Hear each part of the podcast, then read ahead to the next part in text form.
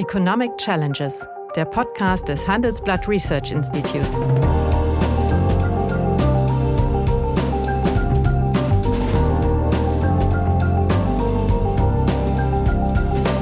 Bert Rürup, der Chefökonom des Handelsblatts, diskutiert mit Michael Hüter, dem Direktor des Instituts der deutschen Wirtschaft, wöchentlich aktuelle wirtschaftliche Herausforderungen für Deutschland wie für die Weltwirtschaft. Diese Folge wurde live bei der Handelsblatt-Tagung Asia Business Insights 2022 aufgezeichnet. Bert Röhrup und Michael Hüter diskutieren darüber, ob dies noch eine Rezession ist, die wieder vorübergeht, oder vielmehr der Vorbote für den perfekten Sturm. Ja, also Fakt ist, ich darf mal die Anmoderation machen, also wir streiten uns immer sehr angenehm, dass wir in einer Rezession reinrauschen, das ist ziemlich sicher. Wir werden da auch wieder rauskommen, allerdings etwas ärmer, als wir reingegangen sind. Und es ist fraglich, das ist meine Ansicht, vielleicht hast du eine andere, die Welt danach wird eine andere sein. Also Deutschland war ja eigentlich der große Gewinner der vierten Phase der Globalisierung. Die begann ja äh, mit dem Zusammenbruch der äh, Sowjetunion. Da hatte Deutschland ein riesiges Niedriglohnland äh, Vorsicht, das war toll für die deutsche Wirtschaft. Dann kam 2000 China zunächst als Lieferant äh, von billigen Industrieprodukten. Und dann wurde es ein Absatz- und Produktionsmarkt, war toll. Und in der ganzen Zeit ist der Welthandel doppelt so schnell gewachsen wie die Weltproduktion. Welthandelselastit äh, gleich äh, zwei. Und seit dem Pivot to Asia, den Obama ausgerufen hat, hat sich die Welt geändert. Seitdem wird China von den USA als Gegner angesehen und man wirft der Globalisierung Knüppel in den Weg. Und Trump macht, über Biden macht genau das Gleiche wie Trump. Nach wie vor gibt es zwei offene Richterstellen bei der WTO. Die werden von Amerikanern nicht besetzt. Und deswegen glaube ich, äh, dass nach der Rezession die geopolitische oder die weltwirtschaftliche Perspektive eine andere und eine trübere sein wird, als es gegenwärtig der Fall ist. Ja, ich will ihm gar nicht widersprechen. Ich glaube noch nicht, dass das es an der Rezession liegt. Sondern was du andeutest, sind ja Strukturveränderungen, die sich schon lange andeuten. Es ist Obama, es ist nicht erst Trump. Wir haben seit 2012 eine Welthandelselastizität von nur noch eins. Das heißt, äh, der Welthandel expandiert gerade so stark wie die Jahren Weltproduktion. Eins, sogar ja, eins ja aber im Trend mal über ja. so eine Dekade. Das heißt ja, wir haben keinen Fortschritt mehr in der grenzüberschreitenden Arbeitsteilung. Sie intensiviert sich nicht. Ne, wenn man so will, diese Globalisierung war eine Globalisierung über die Wertschöpfungsketten, über die, den, den Handel mit Vorleistungsprodukten. Das hat das getrieben. Und das ist sozusagen schon seit längerem gar nicht mehr der Fall. Man kann auch sagen, es ist irgendwie ausgereift. Und dann kamen äh, Dinge hinzu, Störungen bei den Institutionen. Wir hatten ja 1995, als die WTO gegründet wurde, die hoffen, dass jetzt auch von daher mit der dritten Institution äh, zum Welt, zur Weltbank und zum IMF ein Rahmen existiert, der sich das alles ordentlich bewegt. Nichts ist im Grunde hinzugekommen. Wir haben deswegen eine Regionalisierung der Strukturen. Also das alles ja schon vorher gehabt. Wir haben dann die Pandemie gehabt mit ihren Nachwirkungen im Bereich der Lieferketten, der ganzen Logistiksysteme, die immer noch nicht bereinigt sind. Und wir haben jetzt diesen Kriegsschock, der ähm, natürlich zu anderen Strukturen führt, aber ähm, ich will mal so sagen, eine qualitative Veränderung tritt immer dann ein, wenn durch einen solchen externen Faktor strukturelle Bedingungen nochmal umkippen oder sozusagen eine andere Qualität gewinnen. Und da insofern würde ich zustimmen. Auf der anderen Seite wird die Globalisierung nicht zu Ende sein. Nein, das ist ja das, was viele jetzt so vortragen, dass die Globalisierung zu Ende ist. Ähm, sondern wir sind ja darauf angewiesen zu verstehen, dass Globalisierung etwas ist, was wir in einer globalen Ordnung als Ausdruck von Freiheit, von Möglichkeiten, von Zusammenarbeit auch weiterentwickeln, aber vielleicht auf anderen Perspektiven und mit Blick auf andere Chancen. Und dann ist es halt nicht mehr das Kostenthema, was es auch für die deutsche Wirtschaft mhm. nie so ganz zentral war, sondern es war immer die Frage ja. der Qualität.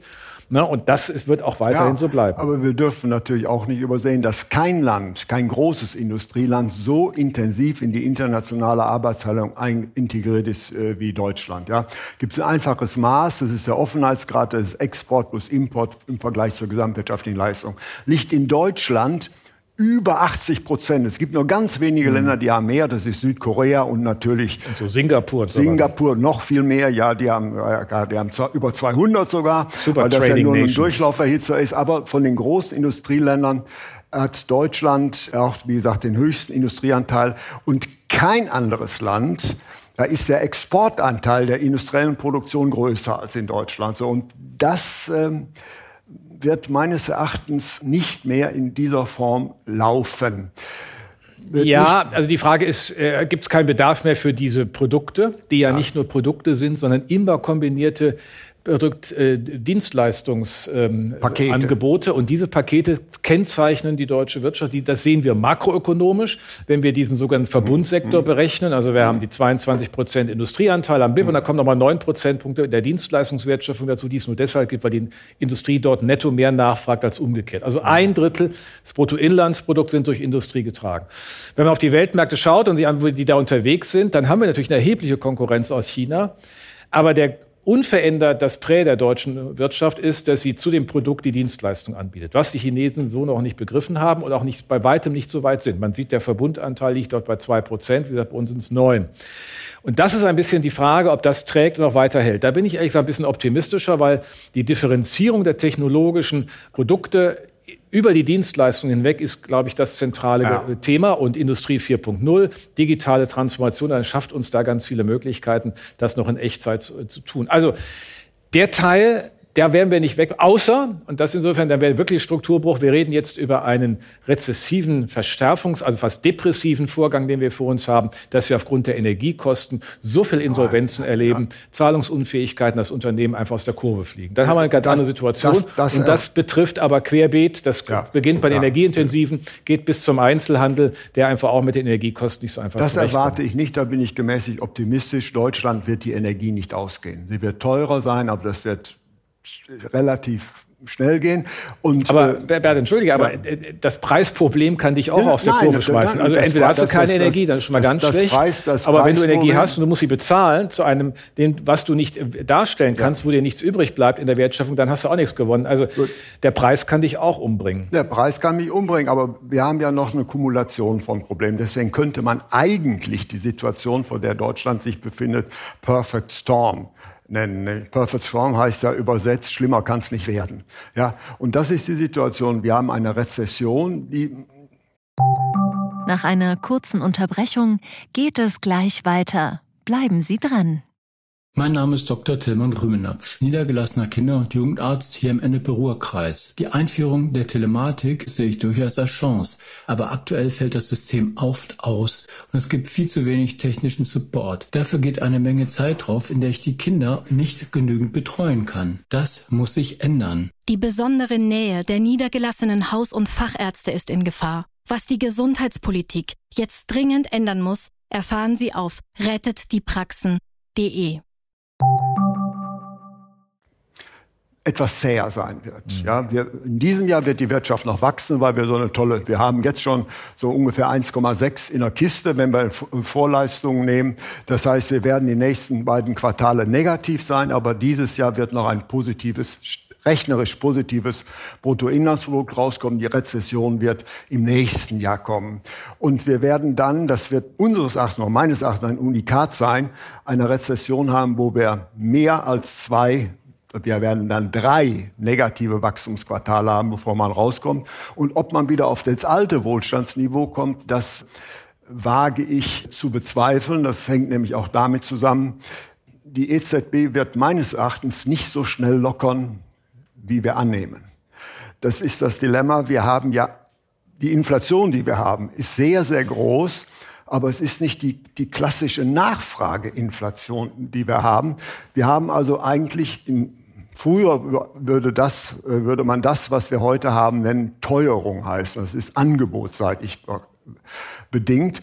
Und das kann ich, das ist der Unterschied zu USA, das kann ich nicht durch eine kontraktive Geldpolitik ja, ja. wegkriegen. Deswegen glaube ich, wird die EZB länger und härter auf dem Gas stehen müssen. Wir befinden uns nämlich fast wie Anfang der 1970er Jahre, wo man eine Krise geldpolitisch hervorrufen musste, um diese Inflationserwartungen, die sich breit gemacht haben, zu ja, brechen. Aber das hatte natürlich Anfang 70er auch andere Gründe. Als die mhm. Bundesbank faktisch unabhängig wurde nach dem Ende von Bretton Woods, guckte sie schon auf vier Jahre Inflation zurück in Deutschland, und zwar binnenwirtschaftliche Inflation durch die Lohnpolitik, mhm. Klunkerrunde und all die Geschichten. Das heißt, wir hatten ja nach 1969, 70 dann massive Kostensteigerungen. Also der Inflationsdruck war längst da. Sie musste handeln. Aus dem Grund. Das ist jetzt etwas anders und sie muss auch auf die Fragmentierung der Eurozone acht geben. Aber sie kann natürlich kurzfristig, deswegen bin ich auch der Meinung, dass die beiden Zinsschritte richtig waren ja. und dass da auch noch ein dritter da, da kommen werden, wird. Da werden noch welche nachkommen. Sie, ja, aber weil sie, dann muss sie aber auch mal, wenn sie bei zweieinhalb angekommen ist, auch mal schauen, was sie eigentlich noch will. Denn damit hat sie kurzfristig ja nur die zwei Möglichkeiten. Sie kann über den Wechselkurs eine Entlastung schaffen beim Inflationsdruck, mhm. weil dann der Abwertungstrend oder gegen den Euro sozusagen sich korrigiert ja. und wir von den Importpreisen Entlastung haben. Und das Zweite ist, indem sie es so tut wie jetzt, indem sie auch durchaus überraschend klar und deutlich ist, kann sie Inflationserwartungen stabilisieren bei der Norm der Zentralbank. Ja, ja. Alles andere wirkt dann durchs System erst durch und braucht sehr viel länger. Und das ist einfach das deutlichste, auch ein schmaler Grad. Ja, ich glaube aber nicht, dass die Geldpolitik uns letztlich das eigentliche Problem beschert. Nein. Sondern die Frage ist, und deswegen will ich nochmal einen Schritt zurückgehen, ob wir zwingend in eine so scharfe Rezession rein müssen, hängt ja auch davon ab, was die Wirtschaftspolitik noch tut. Bisher hat sie überwiegend die privaten Haushalte adressiert mit all den Maßnahmen, die in den drei Entlastungspaketen drin mhm. sind. Das Energiekostendämpfungsprogramm vom Juli, das mhm. jetzt verlängert wird und ein paar andere Spitzenausgleich und so weiter. Das sind auch alles Milliardenbeträge, aber wir brauchen jetzt keine antragsbasierten Lösungen, sondern wir brauchen jetzt Lösungen, die Liquidität in den Unternehmen stabilisieren. Dazu richtig. gibt es nach meinem bisher keinerlei erkennbaren Ansatzpunkte.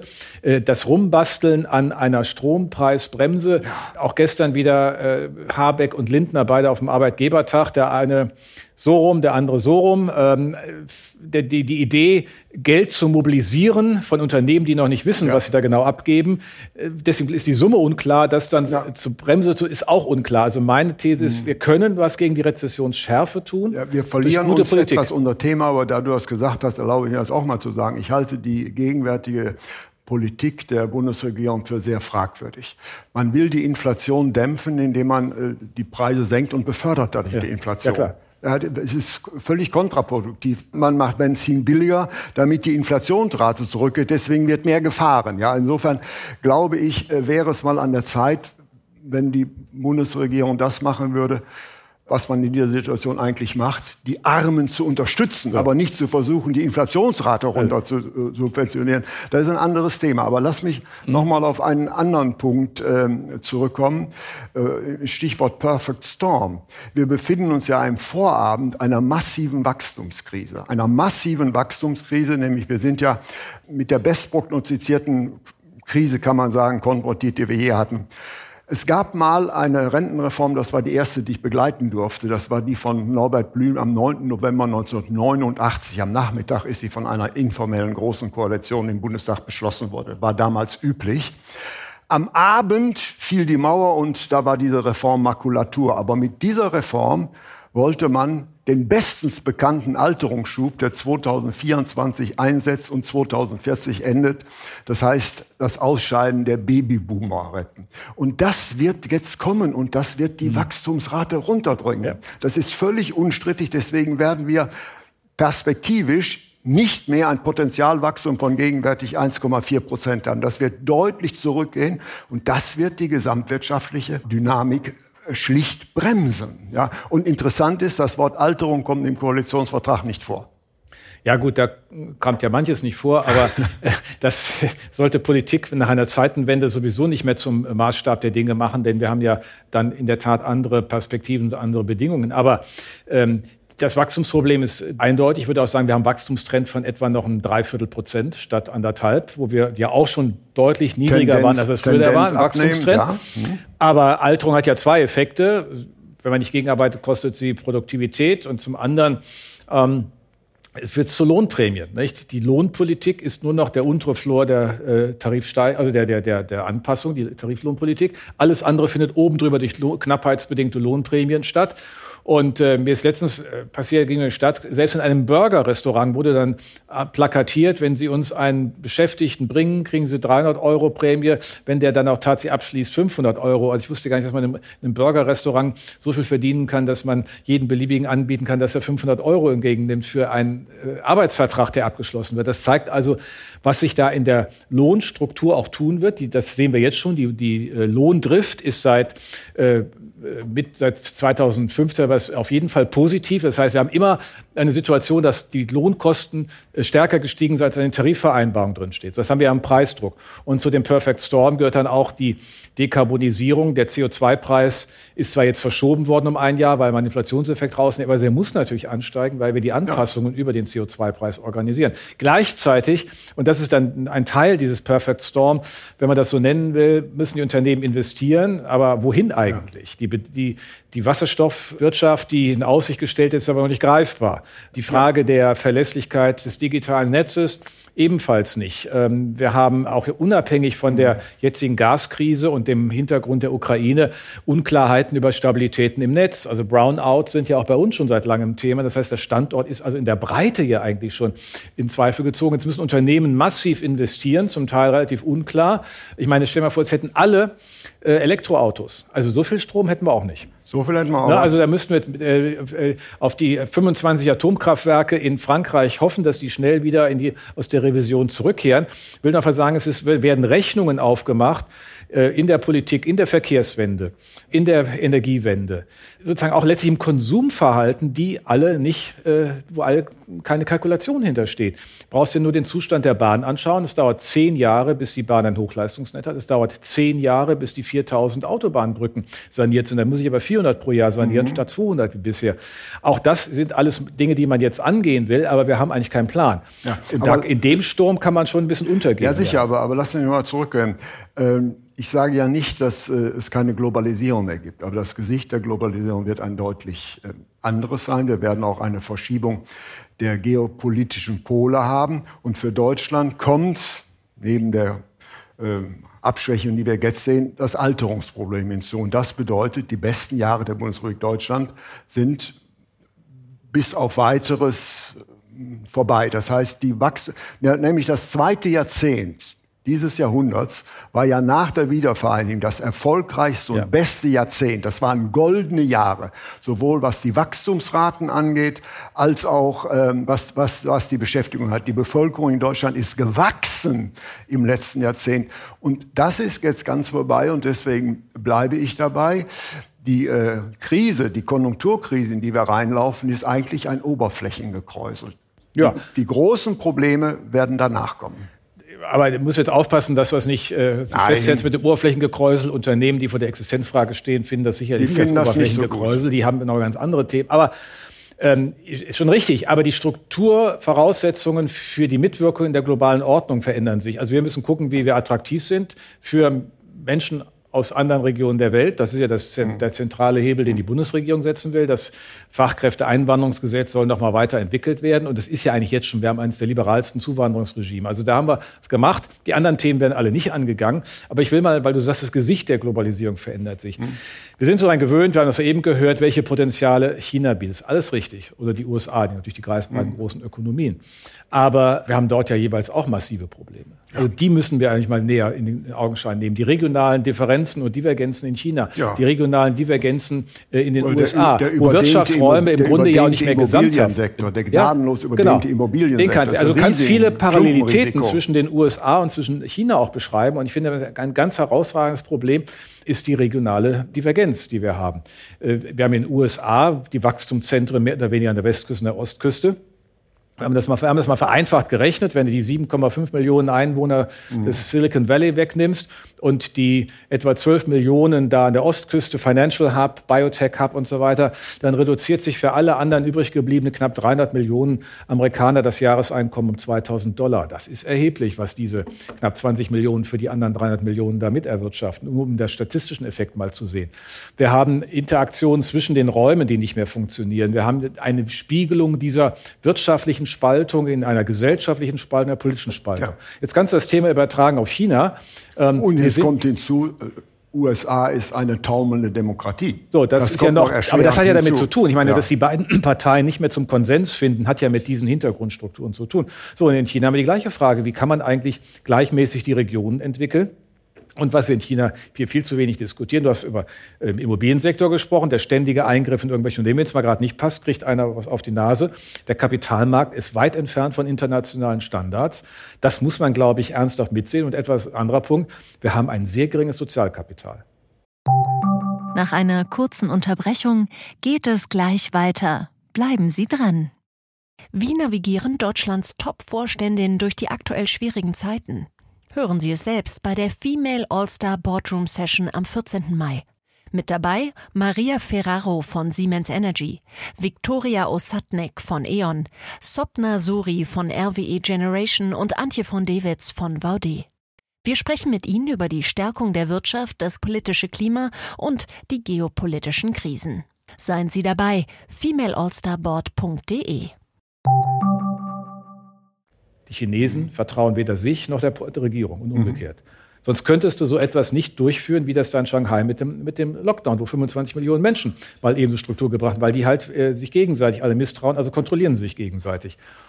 Das muss man ernst nehmen, denn Gesellschaften können auch in solchen Spannungssituationen andere Wege gehen. Wir mhm. tun im Augenblick so, als wäre das einfach festgeschrieben, dass die One Belt, One Road zum Ergebnis kommt. Mhm. Das 20, China 2025 das Gegenmodell zur Industrie 4.0 und das 2049 100 Jahre kommunistische Herrschaft zur Blüte Chinas führen, das ist nicht Gott gegeben. Das Die haben ja auch ein Alterungsproblem. Ja, das versucht ja USA zu verhindern. So. Und deswegen Trump äh, mag ungebildet sein, aber blöd ist er nicht. Das heißt, die, die, die Störung des Welthandels, die er systematisch eingesetzt hat, trifft die anderen, aber sich selbst nicht, da der, Außen äh, der Offenheitsgrad der USA ist faktisch nicht existent, genau. so gering ist er. Ja? Und äh, ich wage dazu, haben, wenn man die Zahlen anschaut, ne, ein Decoupling ja. würde uns massiv treffen, ja. würde auch Europa massiv treffen, weil wir ja. Mittel, aber die USA minimal. E eben, minimal. Eben ne? nicht. Und deswegen werden, wir haben ja auch bisher nichts getan, die diese äh, Karte, Karte spielen. Und auch das wird für Deutschland also mit negativen Konsequenzen sein. Das heißt, die ökonomische Welt in die wir nach der natürlich erfolgreichen Überwindung dieser Rezession äh, reintreten werden, wird nicht mehr so komfortabel sein wie die des letzten Jahrzehnts, weil wir in der Tat hier eine Kumulation von mehreren Fehlentwicklungen haben. Und die sind bekannt, aber interessanterweise kaum thematisiert. Naja, und auch, was heißt thematisiert? Also der Begriff der zweiten Wende nimmt das ja schon auf. Ja. Die anderen Akteure in der Regierung nehmen, glaube ich, den Begriff nicht ernst. Also wenn jeder weiterhin seine ideologischen Traditionsbestände vorführt und meint, daraus Politik ableiten zu können. Also bei den Grünen darf dann die Atomkraft ja. nicht richtig ran. Bei der FDP muss die Schuldenbremse auch im Jahr 2023 eingehalten werden. Und die SPD kommt mit Umverteilungsthemen der Vergangenheit. Da muss man sich mal gemeinsam fragen, was ist eigentlich die ja. Repriorisierung von Aufgaben, wenn der Begriff der zweiten Wende ernst genommen richtig, wird. Sehe ich ehrlich gesagt nicht. Ja, und da, glaube ich, steht aber noch viel äh, vor Das ist richtig, aber, aber hinter deiner Argumentation steht ja jetzt, ich sag's mal, um ein bisschen härter ins Spiel zu bringen, die stille Sehnsucht nach dem weisen Diktator.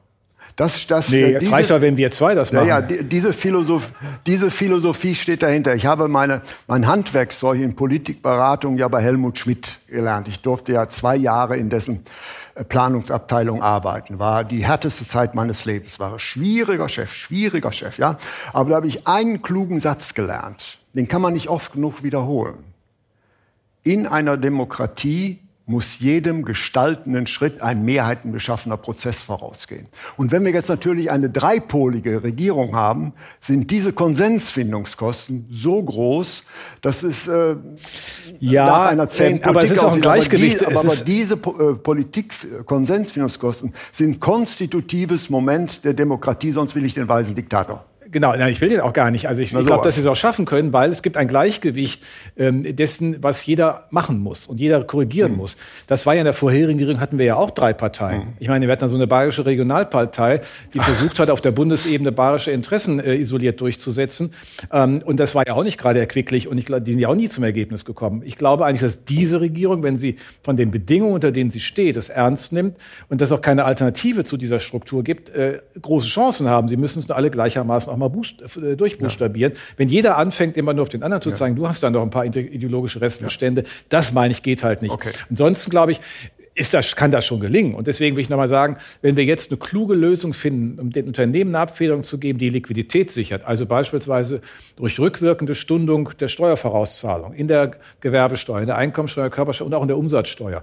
Man könnte ja einfach, das kann das Finanzamt machen. Der Finanzminister weiß, es ist eigentlich nur ein Moratorium. Es geht ja nichts verloren. Am Ende wird abgerechnet. Das musste mal gesagt werden. Ne? Das musste deshalb gesagt werden, weil die Politik da noch nicht so richtig drauf eingestiegen ist und wir ja hier die Aufgabe haben, auch Vorschläge ja. zu machen und nicht nur zu kommentieren. Ich glaube, es ist wichtig, dass Dinge gemacht werden, die keine Fehlanreize haben, die keine Mitnahmeeffekte, aber die schnell wirken und Liquidität in Unternehmen sichern.